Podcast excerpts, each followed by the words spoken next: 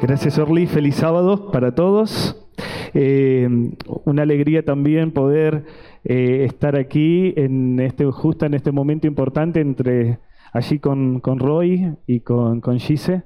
Y deseo, así como lo decía el pastor Roberto en la oración, que ellos sean una bendición para esta iglesia, ¿no?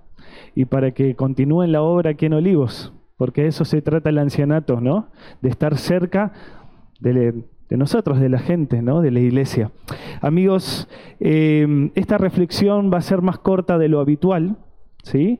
para beneficios de algunos eh, o para tristeza de otros. Va a ser un poco más corta debido a las partes que vamos a tener próximamente. ¿sí? No les voy a hacer spoiler de, de lo que sigue pero una parte muy bonita donde también vamos a poder participar juntos.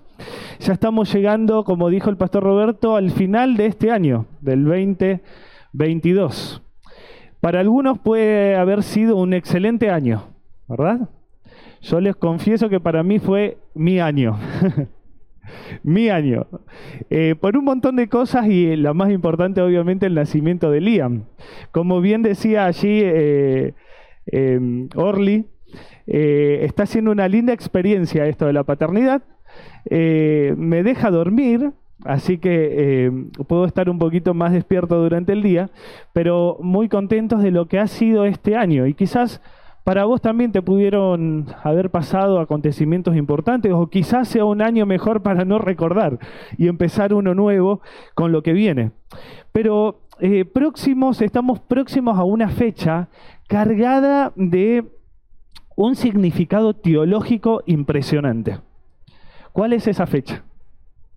La Navidad. ¿no? La Navidad está cargada de un acontecimiento, un significado impresionante.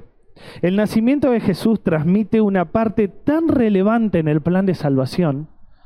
Claro, no podríamos hablar de Jesús sin verlo en un pesebre primero, sin verlo al principio, sin verlo allí, en aquel lugar. No podríamos hablar de incluso del sacrificio de Jesús sin antes hablar de su nacimiento. Por eso, hoy quiero invitarte en estos cortos minutos a recordar un evento, para mí es el más misterioso de toda la Biblia. Y este evento que de alguna manera conmocionó no solamente a este mundo, sino a todo el universo. Este evento es el nacimiento y muerte de Jesús y hoy los uno a los dos. Hoy quiero hablar del nacimiento y de la muerte de Jesús como ese evento indivisible. O sea, no se puede dividir. Eh, ambos son un misterio, un gran misterio. Y vamos a ver por qué. Eh, pero ambos tienen el mismo propósito o la misma enseñanza para vos y para mí de un Dios de que se nos mete en nuestro lente, en nuestra óptica, en nuestra visión, para mostrarnos que hay algo más, que hay un propósito más, que hay algo más por lo cual vivir. Un Dios que se mete en la óptica marcada por algo que se llama pecado y te dice, pará, yo tengo una solución mucho mejor de la que tus ojos pueden llegar a ver. Por eso quiero empezar por el final de la película. Por eso quiero empezar por el final, quizás una de las partes más eh, últimas del ministerio público de Jesús. Y desde ahí poder ir viendo. No quiero hacer spoiler del tema de hoy a la tarde, Lucas, pero va a ser continuado. ¿Sí? con el tema de la tarde. Así que los quiero invitar a todos hoy a las 19 horas el programa especial que vamos a tener hoy a la noche. Vamos a centrarnos en casi el final, vamos eh, a ver la pasión de Jesús. ¿Se acuerdan allí ese momento donde Jesús está en la cruz y donde se definen un montón de cosas allí? Hay siete declaraciones que Jesús hace antes de morir. Te las, te las repito. Perdona a los padres porque no saben lo que hacen. ¿Recuerdan esa? Después dice, en verdad te digo hoy, estarás conmigo en el paraíso, al ladrón en la cruz. Yo lo prediqué hace, un hace poquito tiempo. ¿no? Otra declaración, mujer, he aquí, tú, ¿a quién le, a decía Jesús? He aquí tu hijo, le decía a María en, relación a Juan. Y hijo, he aquí tu madre. Otra declaración que hace Jesús en aquel momento de, del sacrificio, Dios mío, Dios mío, ¿por qué me has abandonado? Que para mí esa es la declaración. Otra que dice es tengo sed, otra que dice es consumado es, y la última dice en tus manos encomiendo mi espíritu. Esas son las siete declaraciones que Jesús hace en sus últimos momentos allí en la agonía de la cruz. Pero nos vamos a centrar en la que está en el medio de todas estas. Y que yo dije que es la central. Porque incluso en el pensamiento semítico, eh, la idea del medio es, hay que prestarle atención. Y quiero que nos podamos centrar en, en esa, en Dios mío, Dios mío, ¿por qué me has abandonado?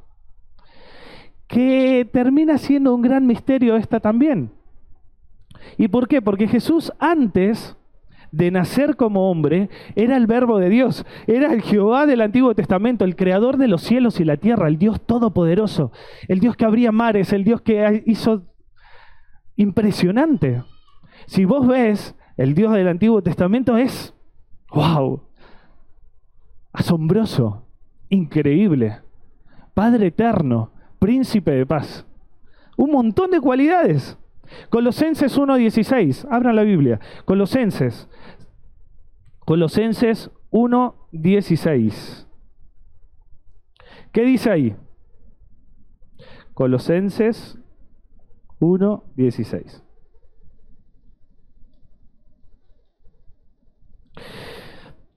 Dice, porque en Él fueron creadas todas las cosas, las que hay en los cielos y las que hay en la tierra visibles e invisibles, sean tronos, sean dominios, sean principados, sean potestades. Todo fue creado por Él y por medio de Él. Juan 1.3 dice que todas las cosas que giran en este mundo fueron creadas por Dios. Nada de lo que existe no lo creó Él. No fue el mismo Jesús el que hizo los cielos y la tierra, el que vemos en Génesis capítulo 1, el mismo Jesús creando el mismo Jesús creando y modelando al hombre, al ser humano. El mismo Dios. Juan 1.3 amplía la idea y dice, no hay dudas de que es el creador de todo lo que existe. Ese Jesús. Jesús era eterno junto con el Padre y el Espíritu Santo. Los tres existieron desde siempre, desde el menos infinito hasta el más infinito. Siempre existieron. Jesús siempre existió junto con el Padre y el Espíritu Santo. No fue revelado, no fue revelado, nos fue revelado en algún momento que Dios quiere crear a una raza especial por amor, porque se deleita en crear a una nueva especie, pero ya sabiendo que se iban a equivocar, ya sabiendo que se iban a confundir. Dios mismo creando una especie, el ser humano, sabiendo que se iban a confundir, pero aún así Jesús iba a decidir voluntariamente dentro de ese concilio de la deidad, decir yo voy a ir y voy a nacer allí, en su mundo, en su contexto. Voy a caminar como caminan ellos. Voy a vivir su vida y voy a cargar el pecado de todos. Un día la encarnación ocurrió. Luego de un silencio aparentemente. Luego de, entre Antiguo Testamento y Nuevo Testamento, un silencio que no había revelación, que Dios no se comunicaba con profetas. Un momento de suma oscuridad. Allí, en Belén, nacía el Salvador del mundo. No fue un 25 de diciembre. No se sabe bien la fecha, pero les puedo asegurar que todos los estudios no dan que sea el 25. No se sabe bien la fecha, pero sí se sabe que ocurrió. Lucas capítulo 1, versículo 31. Allí Lucas registra el nacimiento de Jesús.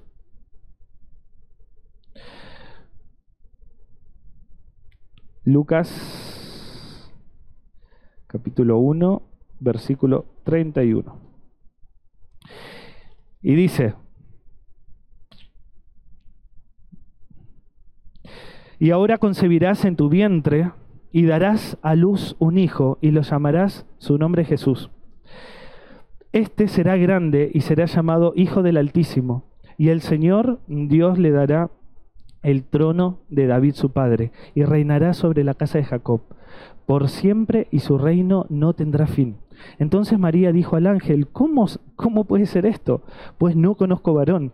Respondió el ángel, le dijo, el Espíritu Santo vendrá sobre ti, y el poder del Altísimo te cubrirá con su sombra, por lo cual también el santo ser que nacerá será llamado Hijo de Dios. ¿No te parece que la encarnación de Jesús presenta grandes desafíos para comprenderlo? Si uno se pone a pensar, es un gran misterio, porque desde el punto de vista genético, biológico, existencial, teológico, de espacio-tiempo temporal, ¿cómo puede ser? ¿Cómo, a ver, cómo te imaginas este, este acontecimiento? De golpe en el cielo, Jesús dice, me voy, me voy a la tierra, y de golpe, de acuerdo al tiempo de Dios, una pequeña célula, un pequeño embrión se desarrollaba en el vientre de María, alguien que no había conocido varón, de una forma... ¿Cómo te imaginas eso? Ese es el gran misterio de la Biblia. En un instante el verbo de Dios se despide del cielo para nacer como un pequeño, indefenso y de acuerdo con todas las necesidades. Y hoy lo entiendo mucho mejor porque me toca atender a un bebé. Tan indefenso que llora porque le pueden pasar un montón de cosas. Y saben que ahora que se acerca la Navidad y uno se pone a reflexionar todo esto y dice, Jesús pasó por lo mismo siendo Dios. Allí comienza el misterio de la vida terrenal del Jehová de los ejércitos. Ese Dios que se hace hombre. Allí, desde allí ya se ve el sacrificio. No solamente se ve en la cruz, en las últimas palabras que mencionamos recién. El sacrificio ya se ve al dejar el cielo por venir y nacer en un pesebre. En quizás el lugar donde ni siquiera hoy nosotros nos hubiese gustado nacer. Ahí, en ese lugar. Ya eso fue un sacrificio infinito.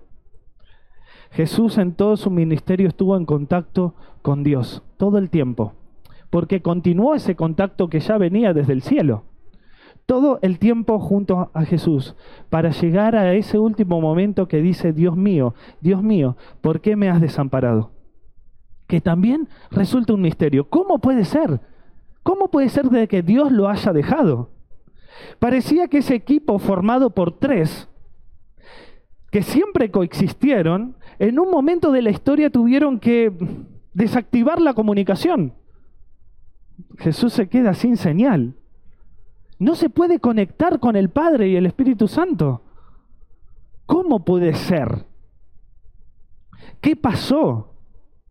Por primera vez Jesús no tenía un contacto dentro del seno de Dios. O sea, la Trinidad por momentos se vio quebrada por primera vez. ¿Qué fue lo que quebró esa unión tan, tan concreta?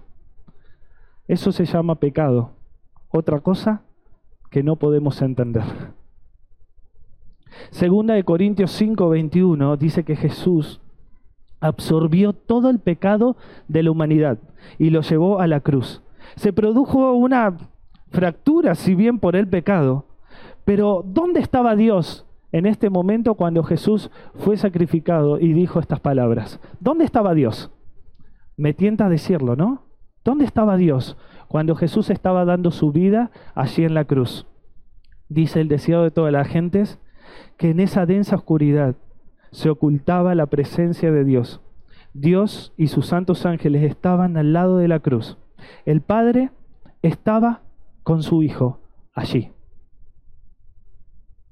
como estuvo en el pesebre, también estaba en la cruz. Y quizás yo me pregunto, ¿dónde está Dios cuando no lo siento? ¿Dónde está Dios en los momentos de oscuridad, cuando a mí me toca pasarlas? O cuando sinceramente, no sé, me pasan un montón de cosas y ¿dónde está Dios? ¿Te has preguntado alguna vez dónde estás? ¿Dónde estás? Y allí está. Está allí. Aunque te sientas lleno de pecado, Dios está allí. Dios está para recibirnos. El mismo principio en aquel evento del nacimiento y la cruz. Dios con nosotros. Dios con nosotros. Palabras que resonaron en Belén, palabras que resonaron allí en el monte cuando estaba siendo crucificado y palabras que hoy resuenan una vez más, año tras año. Dios con nosotros. Lo más maravilloso de esto es que si vos o yo hubiésemos sido los únicos seres que hubiesen caído, Jesús hubiese venido igual. Jesús hubiese nacido igual, de la misma manera. Jesús hubiese sacrificado, dar su vida en sacrificio, de la misma manera. Si tan solo uno hubiese sido el que se había perdido. Entonces, digo, wow, qué gran misterio. Pero esta mañana tenemos la oportunidad de recordar que el Jehová de los ejércitos, el eterno, el sempiterno, el glorioso, el infinito, el majestuoso, el sin límites, decidió vivir esta experiencia para salvarte y para salvarme. Un gran misterio que nos acompañará la eternidad.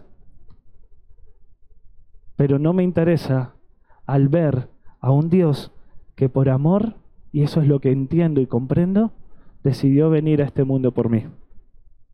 Venir a un pesebre, dar su vida en rescate de todos nosotros. Eso es lo que vamos a ver a continuación, por eso quiero que ya se vayan preparando los chicos de, de infantes y de cuna, porque ellos nos van a de alguna manera transportar a ese momento, al momento del nacimiento de Jesús, donde se cumple la promesa de un Salvador y donde hoy resuena una vez más este gran y este maravilloso misterio de la encarnación de Jesús.